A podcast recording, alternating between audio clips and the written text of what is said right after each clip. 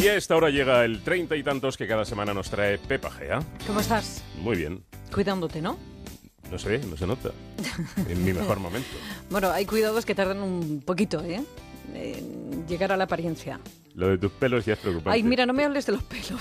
que ya no sé. Es que me he hecho un moño así como un poco guarrillo. Está muy, guar... Está muy mal guarrillo. hecho. Está muy mal hecho el moño. Da igual, cosas peores se ven por la calle. No voy a hacer ¿Verdad o fotos. mentira? No voy a hacer fotos, ¿A que se ven cosas peores por la calle? Sí, bueno, por la Bueno, calle se pues ve ya todo. está. Ah, date con un canto en los dientes. Cuando hagamos televisión ya me dices lo que tú quieras. Esto podías ir a, la- a lo de estampa de David el Cura. Porque Sí. esto es arte moderno, ¿eh? Sí, porque lo mío es una estampa, di que sí. Venga. Bueno, pues seguimos cuidándonos y en esta Semana del Corazón, donde de distintas maneras nos están concienciando, Paco, de la importancia de cuidarnos para que esa bolsa llena de músculos y vasos no nos dé un susto, sobra decir una obviedad que voy a lanzar. No tenemos el mismo corazón. Es más, incluso hay personas que por sus acciones dan a entender que ni siquiera tiene uno. Pero este treinta y tantos no tiene que ver pues con ser peor o mejor persona. Tiene que ver pues con dos citas que me dan pie a hablar de ese órgano al que parece que solamente prestamos atención cuando nos enamoramos.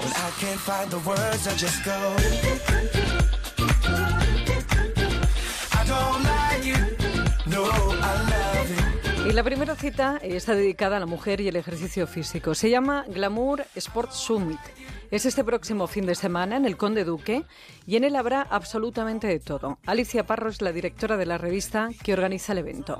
Estar presente la alimentación, va a estar presente el corazón, tan importante a todas las edades y para las mujeres especialmente. Va a haber charlas sobre cuidados de la piel y el cabello. Va a haber charlas eh, de cómo aprender a hacer hipopresivos y así tener un vientre más plano. Va a haber charlas de nutrición enfocadas a desarrollar la mejor dieta, pero una dieta equilibrada, no pensando en, en perder peso, sino pensando en cuidarnos. Vamos a abordar las verdades y los mitos sobre los suplementos alimenticios. Vamos a hablar también de algo tan importante como es el deporte y la maternidad. Y todo eso muchísimo más, como te decía, es este próximo fin de semana el Conde Duque, en ese Glamour Sport Summit. Bueno, que si hablamos de ejercicio siempre tenemos que tener en cuenta siempre el corazón. Cientos de veces te recomendamos que antes de comenzar a hacer ejercicio es importante hacerse un estudio cardiovascular para tener siempre presente cuáles son nuestros límites. El doctor José Luis Palma es vicepresidente de la Fundación Española del Corazón. nunca conviene llevar al corazón al extremo máximo, ¿no?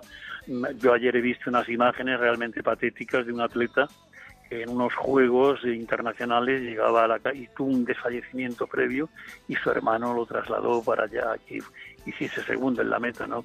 No hay que llevar el ejercicio físico a esos extremos porque el ejercicio físico llevado a esos extremos puede tener consecuencias nefastas.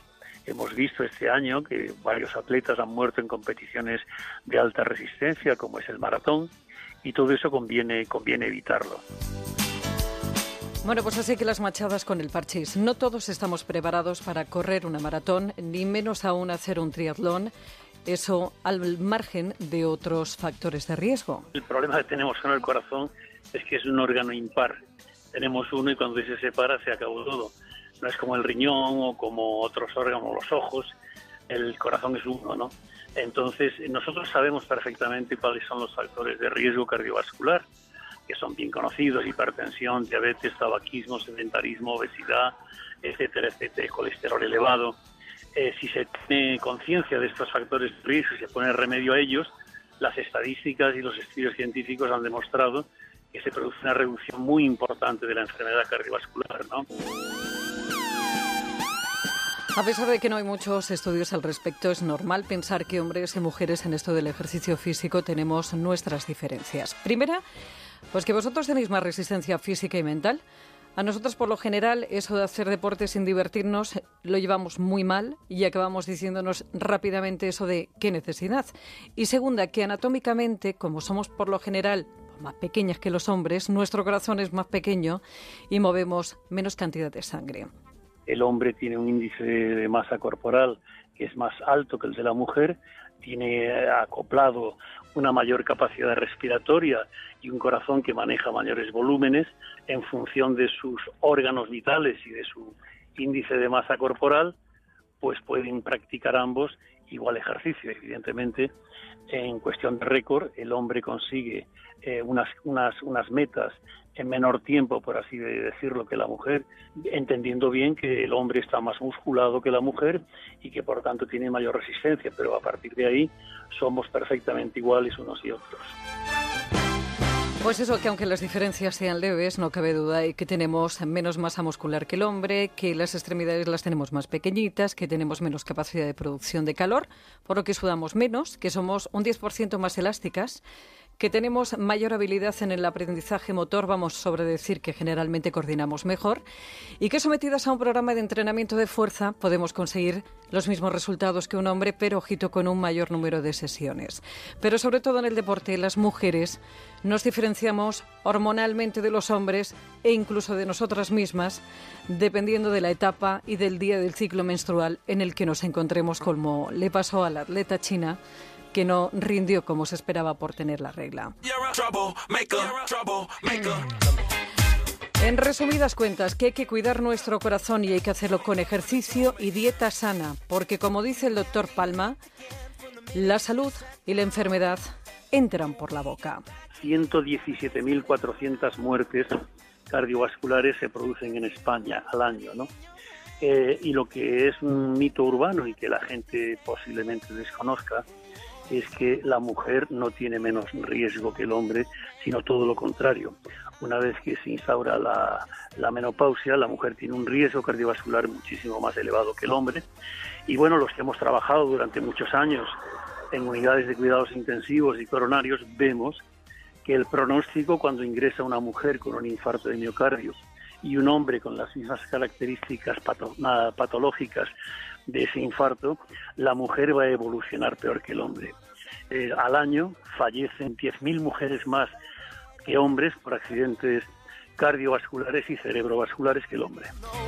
Así que desde esta mañanita en la Plaza de Callao, la Fundación Española del Corazón está dando consejos para cuidar ese corazón y el sábado en Madrid-Río se correrá una carrera de 10 o de 4,5 kilómetros cardiovascularmente protegida. Está mejor que nunca, ya nada le hace daño y miente cuando dice tiene 30 y tantos. Pues ahí está ese músculo motor que es el corazón y que de él dependemos en, en gran medida, y lo decía el doctor.